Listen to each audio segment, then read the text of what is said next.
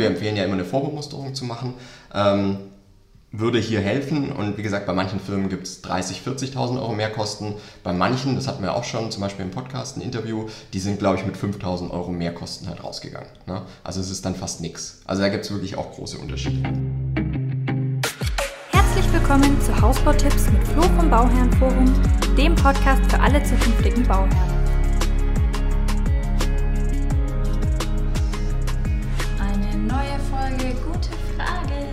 Gute Frage. Was haben wir heute für eine Frage? Oh, heute geht es um Ablauf. Ja, und Gell? Baukindergeld. Auch. Ja. Ui. Als, also ich lese als erstes mal die Frage vor. Le les mal die Frage vor, ja. Da schreibt eine Bauherrin, Guten Abend, ich habe mal eine Frage zur zeitlichen Abfolge. Was kommt alles vor der Baugenehmigung? Da das Baukindergeld wohl verlängert wird, könnten wir es doch schaffen. Ich kaufe das Haus und was kommt dann alles? Vielen Dank.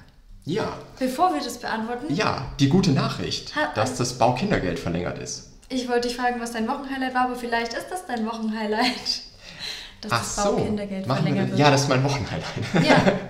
Schön. Ja. Ja. Und wir haben äh, dann nächste Woche äh, den Finanzierungspodcast. Wo wir ganz viele. Mhm. Also am besten gleich Finanzierungstipps- folgen, abonnieren, gleich alles, alles, dann abonnieren und äh, gebt uns mal ein Like. Ja, Wir kriegen so wenig Likes. wir hätten halt auch gern mal einen Like. Wir hätten auch gerne mal ein, zwei Likes. Ne? Okay. Wenigstens. Also- ähm, nee, aber, und wie gesagt, erste gute Nachricht, wirklich, das Baukindergeld wurde offenbar bis März verlängert.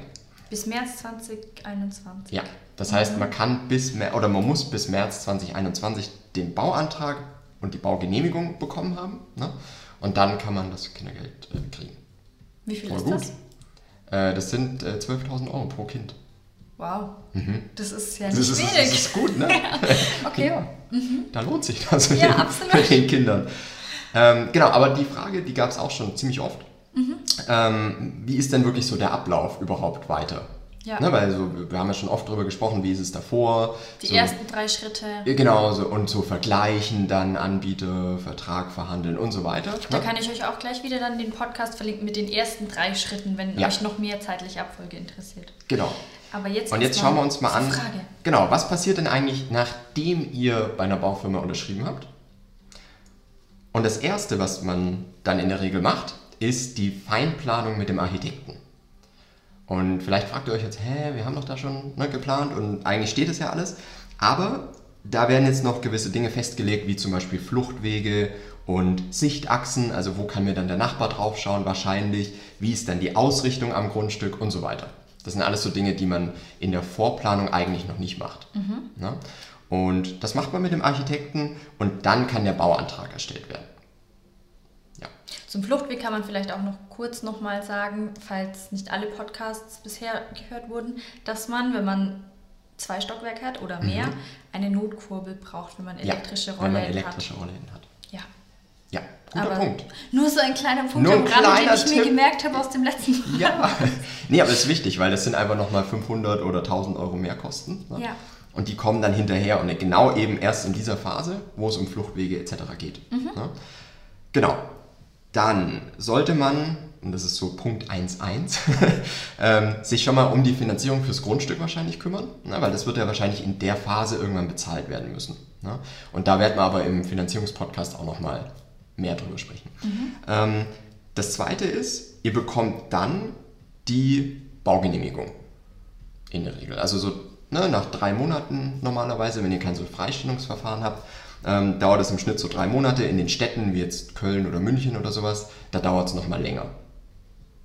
Aber gut, das muss man halt rechnen und dann hat man die Baugenehmigung. Ja. Na? Nach der Baugenehmigung kommt die Bemusterung. Weil erst nach der Baugenehmigung ist ja klar, also nach der Baugenehmigung kann das Haus halt außen nicht mehr verändert werden. Na? Das heißt, ähm, wenn ich die Bemusterung davor machen würde, wäre das ja Quatsch, wenn ich dann das Haus nochmal anpasse. Na? Das heißt, ähm, bei der Bemusterung wird ja wirklich dann klar festgelegt, ihr habt 31,78 Quadratmeter Fliesen. Na, und das werdet ihr dann, und da kriegt ihr wieder ein Protokoll darüber, unterschreibt es und das wird auch wieder Vertragsbestandteil. Also da werdet ihr die Bemusterung abschließen. Bei manchen Firmen gibt es halt einfach mehr Kosten bei der Bemusterung, da ist es so. Ähm, wenn ganz oft Musterkollektion zum Beispiel im, im Angebot steht ähm, und ihr nicht wirklich wisst, was ist da überhaupt drin, ne? oder wenn der Preis sowieso schon recht niedrig ist, ist die Wahrscheinlichkeit hoch, dass da einfach ein sehr geringer Standard ist. Ne? Wir empfehlen ja immer eine Vorbemusterung zu machen. Ähm, würde hier helfen. Und wie gesagt, bei manchen Firmen gibt es 30, 40.000 Euro mehr Kosten. Bei manchen, das hatten wir auch schon, zum Beispiel im Podcast, ein Interview, die sind, glaube ich, mit 5.000 Euro mehr Kosten halt rausgegangen. Ne? Also es ist dann fast nichts. Also da gibt es wirklich auch große Unterschiede. Ne? Ähm, dann, nach der Bemusterung, bekommt ihr den Bauleiter zugeteilt. Ne? Und ähm, aktuell ist es auch so, also das hatten wir neulich jetzt mal den Fall, Manche man kann den, den Bauleiter nicht. ja, wenn man mit dem nicht so richtig klarkommt, ne? Kommen viele Bauherren auf die Idee, ich frage mal, ob ich einen anderen haben kann. Könnt ihr zurzeit wahrscheinlich nicht, ne, weil das einfach auch so einer der Engpässe ist. Ne, das ist halt einfach, Bauleiter gibt es nicht so viele, wie man eigentlich brauchen würde. Das heißt, ihr habt da schon gar keine freie Auswahl in der Regel. Aber ist an sich auch nicht so schlimm, weil euer Haus wird nicht schlechter, nur weil der euch unsympathisch ist, vielleicht. Genau. Man hat es vielleicht so in der Abstimmung dann ein bisschen schwieriger, wenn man mit Ja. dem einfach nicht kann oder so. Ne? Ähm, aber ich glaube, da, da, ja, das ist halt einfach auch viel menschlich dann. Ne? Und da, das kann man halt nicht immer bestimmen. Ne? Aber grundlegend, und äh, da könnt ihr uns auch gerne mal fragen, also Tobi kennt ja auch mittlerweile viele Bauleiter. ähm, fragt uns gerne mal, wo ihr da vielleicht ein bisschen bessere Karten habt, als, oder wo, wo es so ein bisschen schwierige äh, Baustellen gibt. Ja. Ne? Ihr könnt euch dann auf jeden Fall freuen, dass der Bauleiter nicht mit einzieht, wenn ihr Ja, ihn nicht mögt. der zieht absolut nicht mit ein. Ne? Wenn ihr den Bauleiter dann zugeteilt habt und ihr habt bemustert und habt das Bemusterungsprotokoll unterschrieben, dann kommt als nächstes das Bauanlaufgespräch. Und ähm, das macht ihr mit dem Bauleiter, mit dem Architekten, mit dem Tiefbauunternehmen, mit dem Kellerbauer und äh, meistens sogar noch mit den Stadtwerken oder so, die dann ja die Kanäle für die Anschlüsse äh, machen müssen. Und da wird sich wirklich am Baugrundstück getroffen und man guckt mal wirklich alle Themen an, wie, wie steil ist es, ähm, welche Zufahrt, wo kann der Kran gestellt werden und so weiter. Und da ist auch nochmal so ein Faktor, da kommen wirklich auch nochmal mehr Kosten auf den Tisch. Ne? Hatte ich jetzt kürzlich auch mal einen Bauherrn, ähm, da war eigentlich schon vorher klar, dass die Zufahrt ein bisschen zu eng sein wird. Ne? Hat er auch schon vorher immer angesprochen und besprochen. Also es war im Vor Vorhinein klar. Der Handelsvertreter hat aber immer gesagt, ja, 2000 Euro mehr Kosten, das reicht locker, ne? mehr ist es nicht. Ne? Ähm, jetzt sind es 15.000 Euro mehr Kosten. Ne? Und das wurde halt erst nach diesem Bauanlaufgespräch klar. Ja. Weil die haben dann gemerkt, ah, okay, hier ist es wirklich so eng, da müssen wir mit noch kleineren LKW kommen und dann müssen wir die Wände kleiner stückeln, also wir müssen auch die kleiner produzieren und so weiter. Und dann hängt da ein ganzer Rattenschwanz dran. Ne? Und dadurch wird es dann halt sehr, sehr teuer. Ähm, Genau, also Bauanlaufgespräch, da kommen dann wirklich nochmal Kosten auf den Tisch. Ne? Und auch so äh, Abstützungsmaßnahmen für, wenn ihr am Hang baut und so weiter, das kommt dann wirklich da alles so final auf den Tisch, weil sich da dann Tiefbauer und so weiter das auch richtig angucken. Genau. Kann man natürlich auch schon wieder vorwegnehmen, indem man mal mit dem Tiefbauer schon vorher aufs Grundstück geht oder sowas ne? und sich das gemeinsam anguckt, ähm, damit er dann ein Angebot erstellen kann. Aber in der Regel wird das bei diesem Bauanlaufgespräch gemacht. Ja, es würde ja, manchmal sind es auch, glaube ich, Sachen, die eigentlich perfekt wären in so einem Ablauf. Also zum Mhm. Beispiel hat jemand in unseren YouTube-Kommentaren gesagt, dass er das Bodengutachten, oder vielleicht war es auch eine Frau, das weiß ich nicht genau, ähm, dass er oder sie das Bodengutachten machen würde, bevor man das Grundstück kauft. Und klar wäre das so optimal, wenn man vorher das alles weiß, aber Ja. halt in der Realität ist es halt sehr selten, glaube ich, Ja. Und deswegen, klar, es wäre optimal, wenn es geht, Ja. aber klappt halt meistens nicht Ja. sowas. Weil ihr natürlich gucken müsst, dürft ihr das dann überhaupt machen, weil euch gehört ja das Grundstück noch nicht. Genau. Also könnt ihr da eigentlich nicht machen, was ihr wollt. Und wer der bezahlt Verkäufer, dann, wenn ihr das Grundstück dann nicht nehmt, kann ja auch genau, dann dann passieren. müsst ihr es trotzdem bezahlen, dann hättet ihr halt 1200 Euro investiert und Mhm. ne, hättet nichts davon. Und der Verkäufer muss ja trotzdem zustimmen und so weiter. Ja. Also ist, ein gute, ist eine gute Idee, das so vorher zu machen. Absolut. Aber es klappt halt nicht immer. Und deswegen bei diesem Bauanlaufgespräch kommt halt viel nochmal auf den Tisch, was man so vorher nicht hätte. Das heißt, nach diesem Bauanlaufgespräch und nach der Bemusterung und der Feinplanung mit dem Architekten, ne, da habt ihr eigentlich erst die wirklichen Endkosten für das Projekt. Vorher noch nicht. Ne? Das heißt, ihr könnt auch nach diesem Bauanlaufgespräch eigentlich erst die Finanzierung wirklich abschließen. Aber da dann auch nicht falsch verstehen, es können trotzdem noch Kosten auf euch zukommen. Ja. Weil das haben ja auch schon ganz viele Bauherren irgendwie erzählt und Bauherrinnen, dass halt irgendwas dann noch von der Stadt war oder irgendwelche Formalitäten, weiß Ja, nicht. oder dass es heißt, oh, das Grundstück, die Erschließung wurde jetzt teurer Ja. oder ihr müsst noch für die Baustraße irgendwas mitbezahlen oder keine Ahnung. Aber ab Ja. diesem Punkt habt ihr schon mal die meisten, die groben Kosten zumindest. Genau, so 99 Prozent Ja, wahrscheinlich. und dann habt ihr ja noch den Puffer. Dann habt ihr noch einen Puffer, genau. Aber, und das ist halt der Punkt, ich würde da wirklich erst dann die Finanzierung komplett fix machen. Weil erst da wisst ihr eigentlich wirklich, was wird der ganze Spaß insgesamt kosten. ja. Ja? Und ja, dann danach, nachdem das alles feststeht, kommt im Prinzip der Stelltermin. Ne, wann, wann, ihr denn, äh, wann das Haus aufgestellt wird.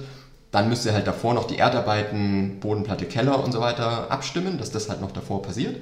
Aber dann kommt der Stelltermin. Ne? Und ich glaube, jetzt sieht man auch so ein bisschen, wenn man jetzt so Unternehmen hat, was ja mittlerweile doch bei vielen Unternehmen der Fall ist, nicht bei allen, also es gibt ja wirklich welche, die noch sehr schnell liefern können. Ne? Es gibt aber auch Firmen, die mittlerweile zwei Jahre und sogar länger Lieferzeit haben. Ne? Und wo das auch erstmal nicht mehr besser wird in den nächsten äh, Monaten und Jahren wahrscheinlich. Das heißt, ihr habt von Vertragsabschluss bis dass es wirklich losgeht, habt ihr allein dann anderthalb Jahre oder sogar noch ein bisschen länger. Ne? Weil der Ausbau, wenn es mal losgegangen ist, der ist ja nicht mehr wirklich lang. Ne? Sondern es ist wirklich diese Vorbereitungsphase. Und man merkt dann, allein was zum Beispiel die Zinsen angeht, ne? wenn ihr jetzt ähm, die Finanzierung so spät festmacht, aber eigentlich anderthalb Jahre vorher schon den Vertrag quasi abgeschlossen habt mit der Firma, dann können ja die Zinsen theoretisch äh, ganz anders sein. Ja. Ne? Ähm, genauso Könnten aber auch besser sein bis dahin. könnten auch besser sein. Wobei das bei der aktuellen Lage Aktuell eher nicht, aber Genau, aber vielleicht sind es Negativzinsen, man weiß es ja nicht. Ne? Ja. Das ist halt, aber es ist auf jeden Fall, ihr habt eine größere Unsicherheit, je länger ähm, das dauert, bis die Firma wirklich liefern kann. ja. Das ist einfach so. Ne? Und ähm, da würde ich auf jeden Fall dran denken, weil auch die Bemusterung, die findet ja trotzdem relativ früh statt. Ne? Es kann halt auch sein, dass ihr da Fliesen auswählt, ne? die anderthalb Jahre später von dem Unternehmen gar nicht mehr produziert werden. Das hatten wir jetzt neulich mal mit, äh, mit Speichern, glaube ich, von, also mit Stromspeichern für die äh, Photovoltaikanlagen. Da gab es einen Anbieter, ähm, dieses Speichermodell war nicht mehr lieferbar. Und dann ist es so. Also ich meine, ne, ihr könnt euch dann nicht, wenn das einfach nicht mehr produziert wird und nicht mehr lieferbar ist und die Firmen haben das nicht mehr auf Lager, weil einfach so viel Zeit dazwischen war, dann ist es so. Ne? Dann Ja. kann man da nicht mehr viel machen. Ne? Dann wird was ähnliches rausgesucht, oder? Genau. Kostet aber meistens mehr und so war es in dem Fall auch. Also die sollten dann, ich glaube, 2000 Euro Aufpreis zahlen für im Prinzip dasselbe. Ja, Und das ist halt wieder was, auch wenn es nur 2000 Euro sind, ne? das läppert sich. es läppert sich. Und 2000 Euro sind ganz schön viel eigentlich. Ich weiß Ja. nicht, im Vergleich Ja, ja. zum Haus ist es natürlich jetzt nicht so viel, aber so 2000 Ja, Euro? ist wirklich super viel eigentlich. Ja, Ne? so für nichts ist es schon. Ja, für genau dasselbe Ding oder dieselbe Leistung, die du nachher kriegst. Ja. Ne? Und da muss man halt ein bisschen aufpassen. Also je länger die Bauzeit, desto größer ist halt einfach die Unsicherheit. Und das muss man sich natürlich immer wieder auch merken. Ne? Auch was den Tiefbauer zum Beispiel angeht, weil die haben ja auch Preiserhöhungen. Bei denen ist ja auch nicht so, dass denen die Leute, die, die ähm, Mitarbeiter und, und neue äh, Leute die Bude einrennen, ne? Ja. sondern ähm, die haben ja genauso Fachkräftemangel. Das heißt, die ziehen die Preise genauso an. Ne? Das heißt, was heute noch, wenn heute noch der Tiefbau bei 20.000 Euro gewesen wäre, kann es halt schon sein, dass es anderthalb oder zwei Jahre später dann bei 25 oder noch mehr ist. Ne? Und das müsst ihr halt einkalkulieren, dass die Preise halt aktuell immer weiter steigen und ihr da wirklich einen Unsicherheitsfaktor drin habt. Ne? Ja. Genau. Ja.